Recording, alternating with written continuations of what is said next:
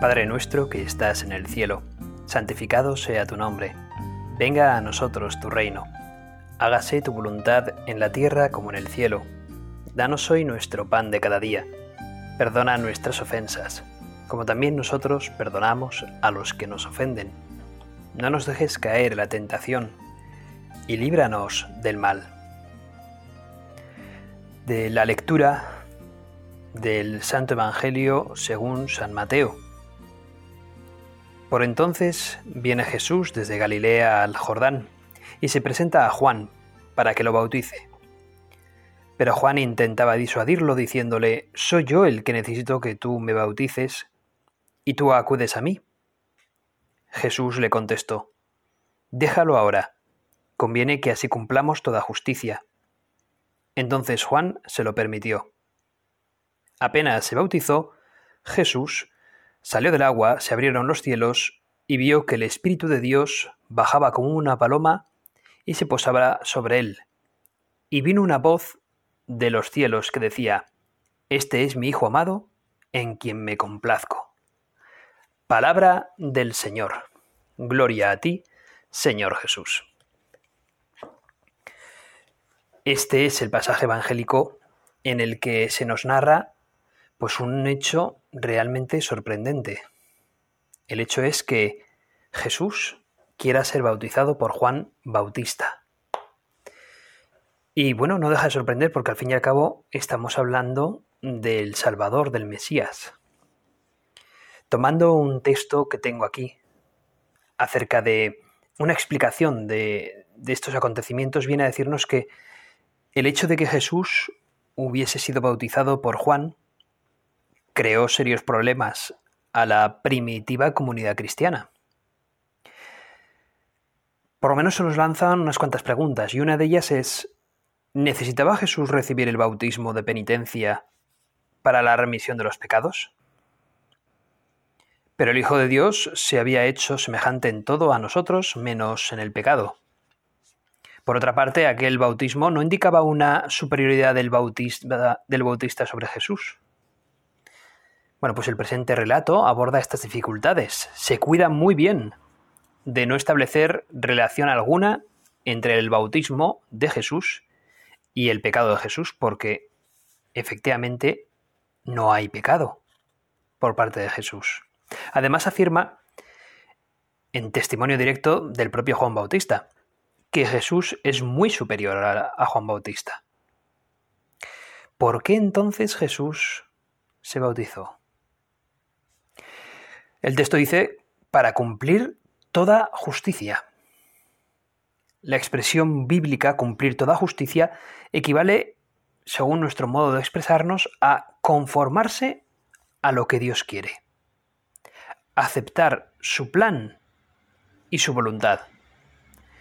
Y lo que Dios quería era que su Mesías, el Rey Divino, se asemejase a su pueblo, a aquellos a los que venía a salvar, que fuese su siervo por excelencia, que debería entregarse por todos en la humildad y ocultamiento, como dice el profeta Isaías. Mateo acostumbra a presentar la vida de Jesús desde las descripciones que nos da el profeta Isaías sobre el siervo de Yahvé. Que cuánto nos dice eh, estas palabras, cuánto nos dicen, ¿verdad? Porque el propio Jesús quiso asemejarse en todo a su pueblo y por eso estaba entre los pecadores para ser bautizado.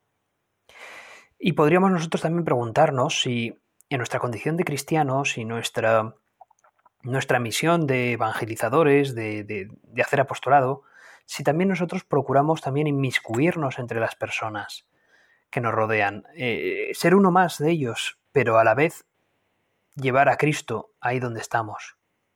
Al fin y al cabo sería una imitación de Jesús quiso ponerse en la cola de los que iban a ser bautizados por Juan Bautista, haciéndose uno de, uno de ellos. Pues nosotros también tenemos que estar con los demás, siendo uno más y a la vez siendo, pues, misioneros dentro de acomodarnos, dentro de, de nuestros, de nuestros amigos, nuestros vecinos, nuestros compañeros de trabajo.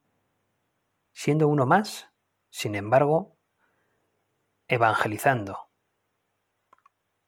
Bueno, pues la escena del bautismo de Jesús culmina en una teofanía, en una manifestación del propio Dios.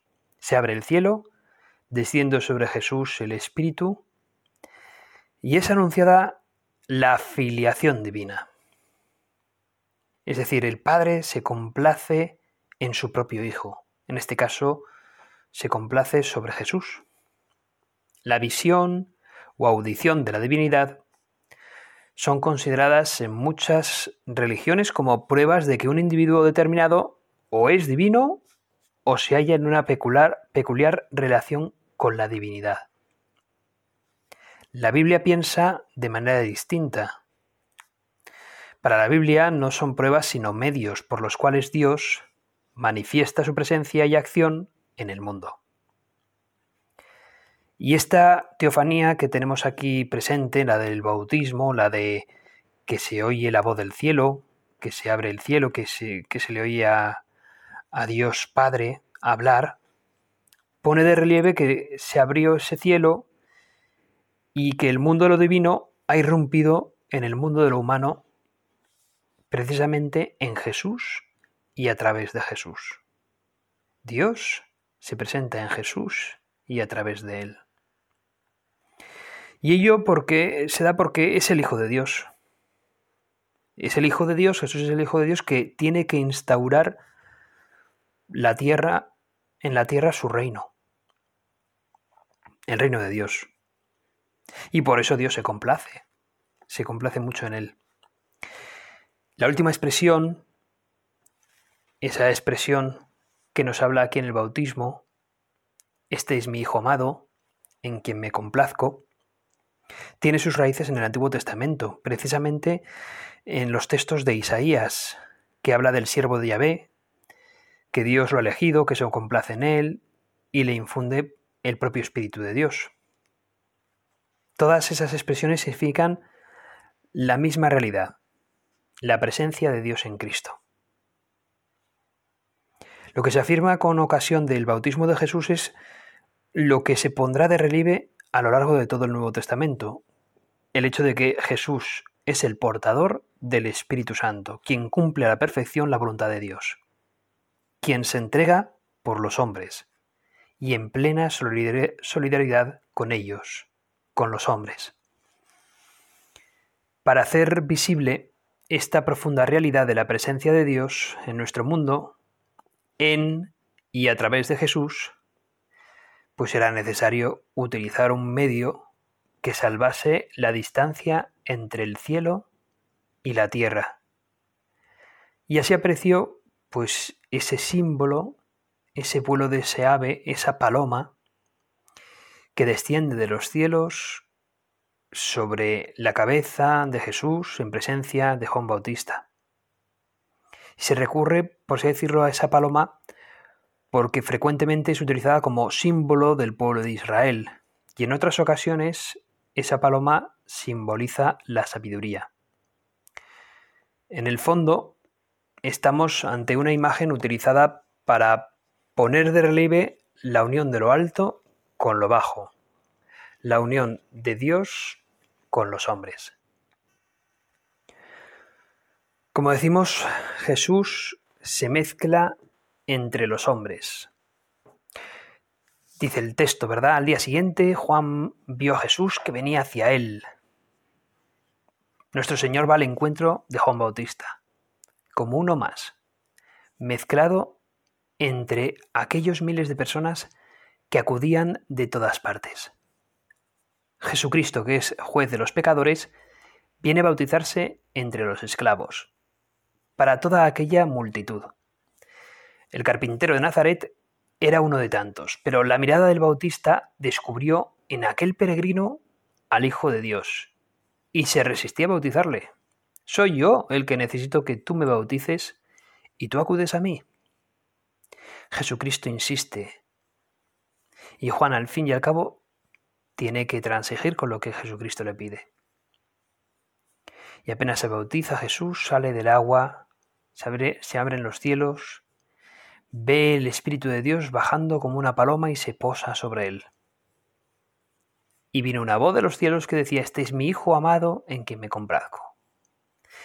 Dice San Juan Pablo II, nuestro amado Papa, que la predicación de Juan, de Juan concluía la larga preparación que había recorrido toda la antigua alianza y se podría decir toda la historia humana narrada por las Sagradas Escrituras. Y es que hay que reconocer que Juan Bautista, siendo hijo de unos padres tan ancianos, es al fin y al cabo esa bisagra entre lo antiguo y lo nuevo, entre el Antiguo Testamento y el Nuevo Testamento. Él se pone a predicar precisamente para preparar al pueblo del Antiguo Testamento que va a venir una nueva alianza, la definitiva, la plenitud de la revelación de Dios, que se va a, se va a manifestar en el Mesías, en el Hijo de Dios hecho hombre. Pues estamos ante ese acontecimiento en que Juan Bautista ya se da cuenta de que está en presencia de ese Mesías. Juan sentía la grandeza de aquel momento decisivo, que interpretaba como el inicio de una nueva creación, en la que descubría la presencia del Espíritu que aleteaba por encima de la, de la primera creación.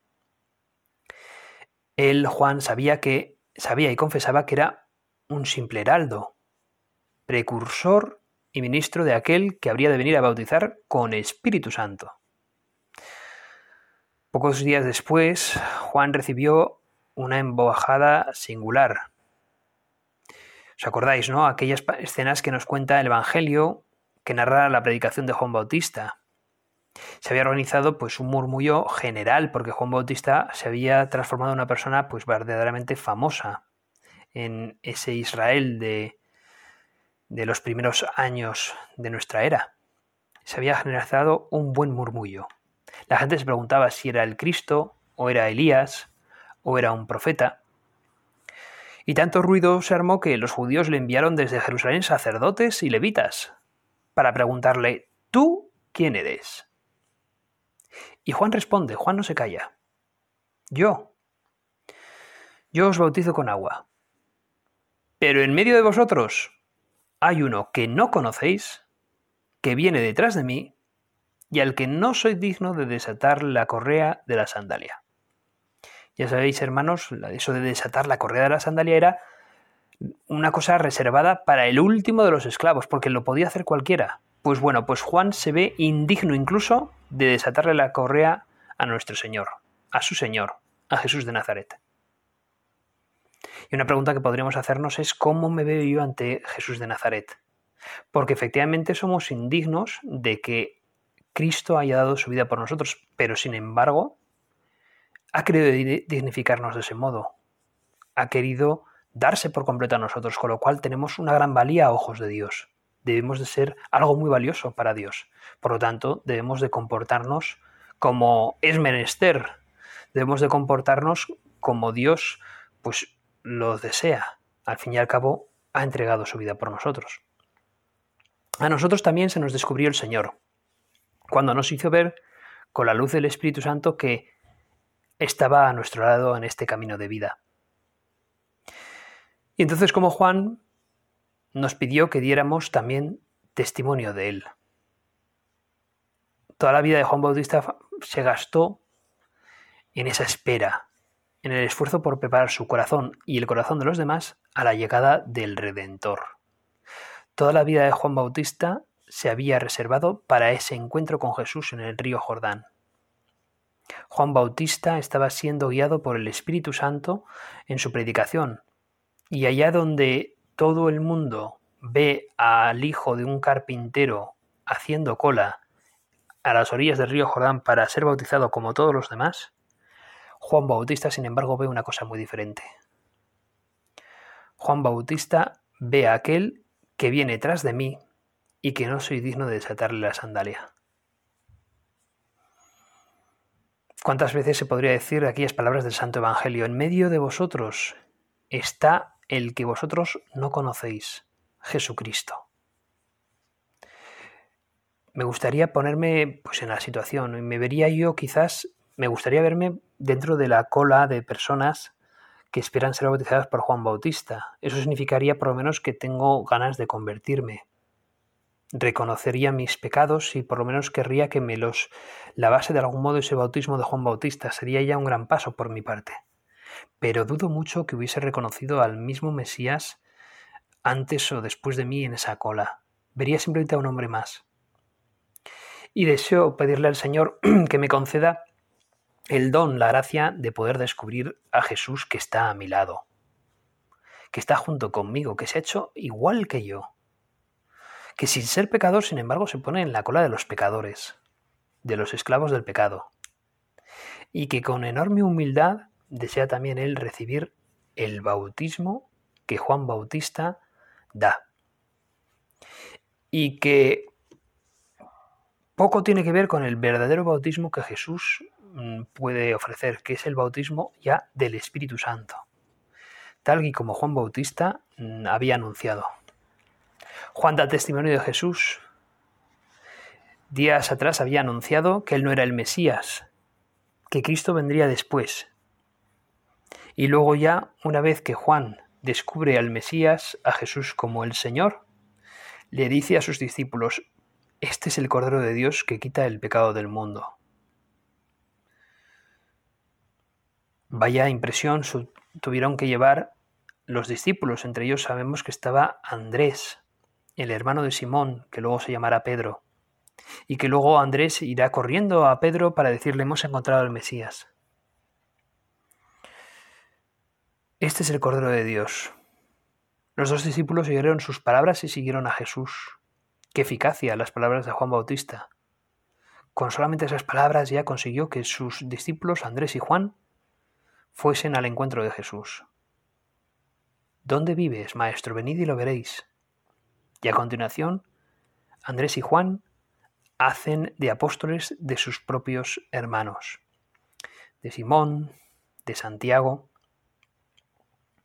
Juan Bautista da un paso atrás para que Jesús dé un paso adelante. Conviene que Él crezca y que yo mengüe. A partir de ese bautismo cambian, por así decirlo, las tornas. Juan Bautista se da cuenta de que ha llegado a la plenitud de su predicación, porque ya ha conocido al Mesías. Y se queda impresionado de que tenga que dar ese bautismo al Mesías. Jesús insiste.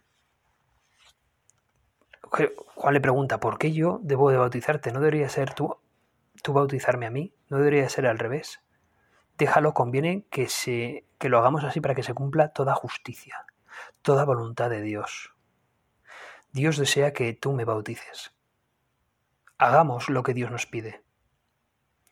Y Dios le pedía a Jesús que, que pasase por uno más, como si fuese un pecador.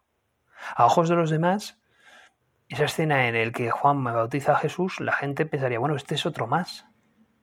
Otro más. Y Dios quiso eso, que Jesús pasase por otro más. Ahí descubrimos la voluntad divina acerca de la humildad del propio Dios. Dios es humilde. Y quizás a nosotros nos pide también, tras nuestro bautizo, quizás esa humildad también para reconocer que ahora ya nuestros pasos deben de ser guiados por Dios y que nosotros debemos también de, de cumplir la voluntad de Dios para que se haga toda justicia, como el propio texto del bautismo de Jesús nos dice.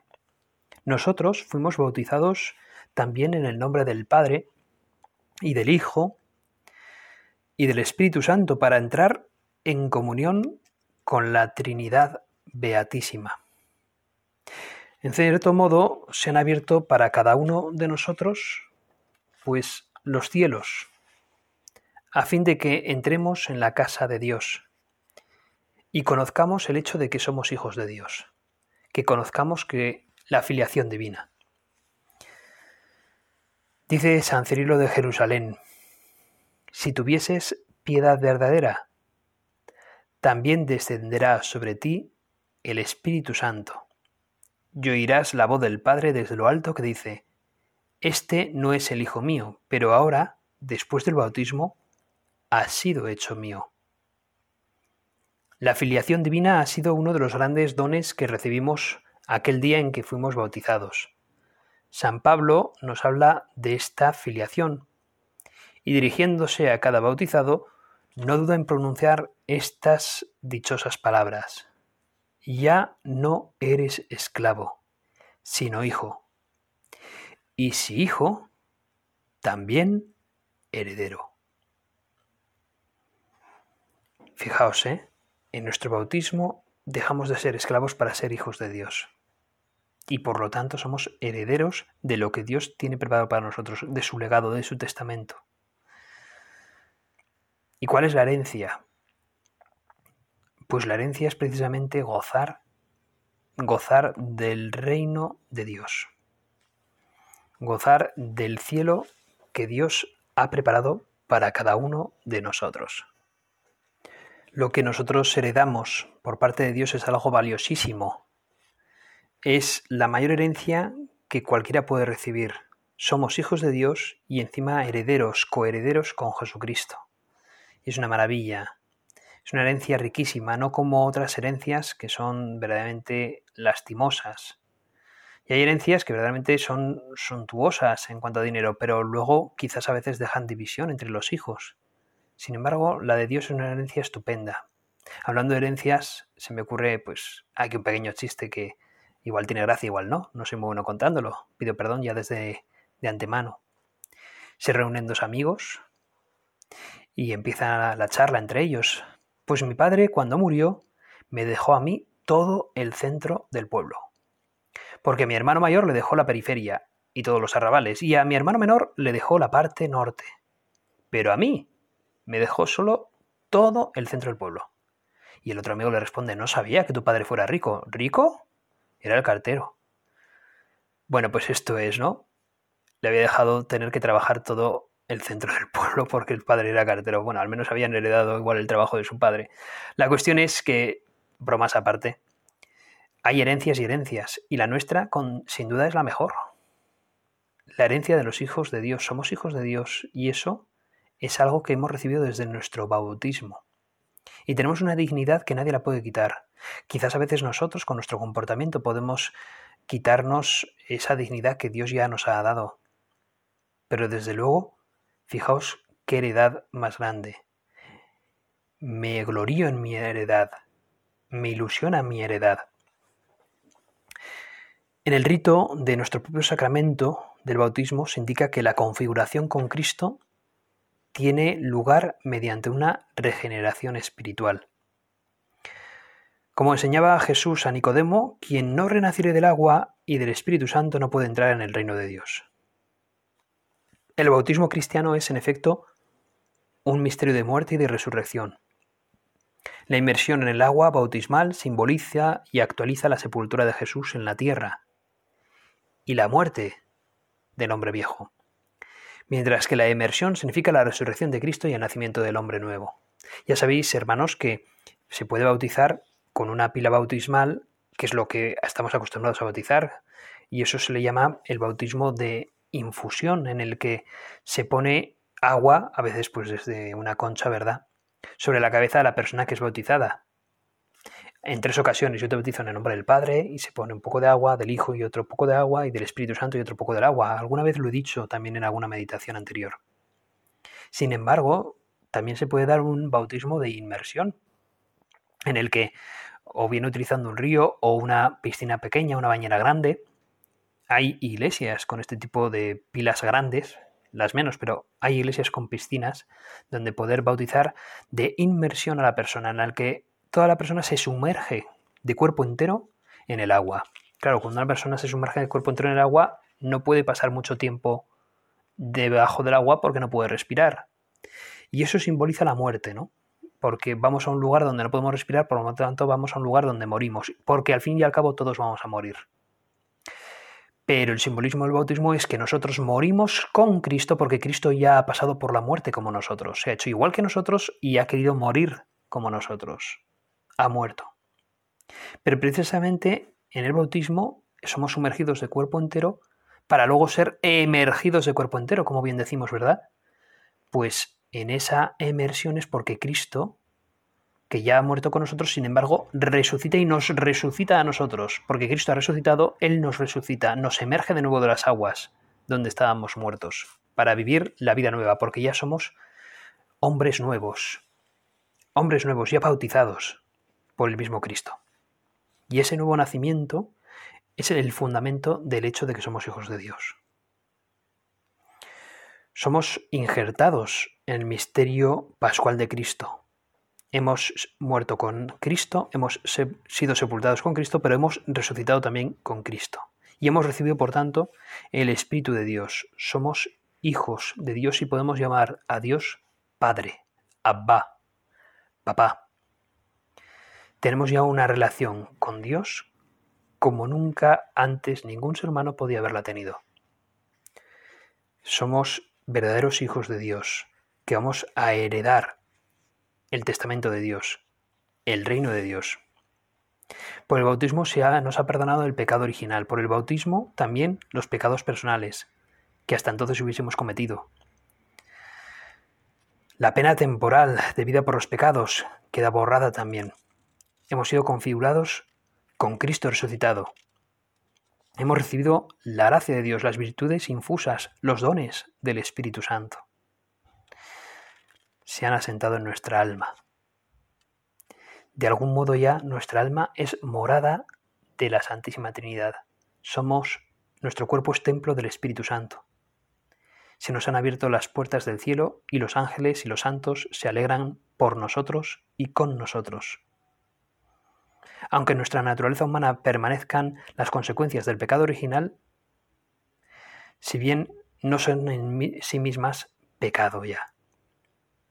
Aunque nos inclinen hacia el pecado, no son pecado, porque el hombre bautizado, aunque siga sujeto a la posibilidad de errar, de tener la concupiscencia y por supuesto también a la muerte, sin embargo, el hombre bautizado tiene ya en su cuerpo la semilla de la renovación y la resurrección gloriosa.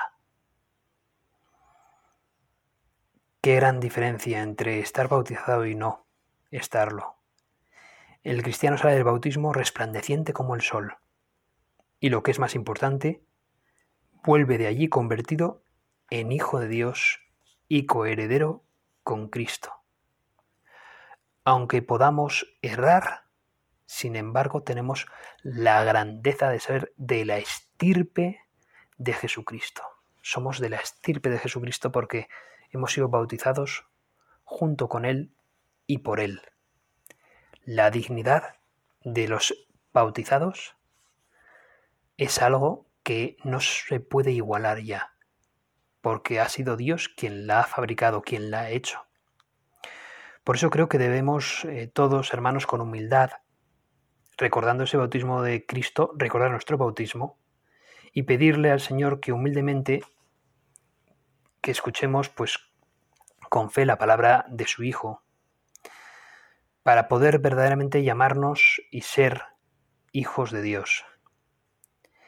Es nuestro mayor deseo, Señor, y nuestra más grande aspiración, que seamos hijos tuyos, que nos veamos así, como hijos tuyos amadísimos por ti, y con la ilusión de querer ser santos a través del bautismo que ya nos has otorgado. Qué gran honor nos has hecho a todos y te pedimos que sigamos manteniendo ese honor para, con, para poder difundirlo a los demás y esa alegría para que sea una alegría contagiosa, la, alegría de los que hemos sido bautizados por ti a través de Cristo.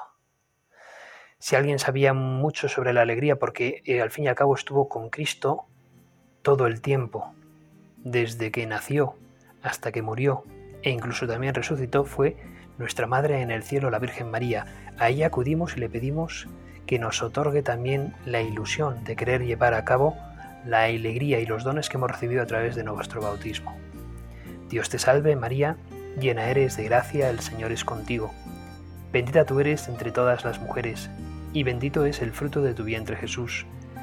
Santa María, Madre de Dios, ruega por nosotros pecadores, ahora y en la hora de nuestra muerte. Amén.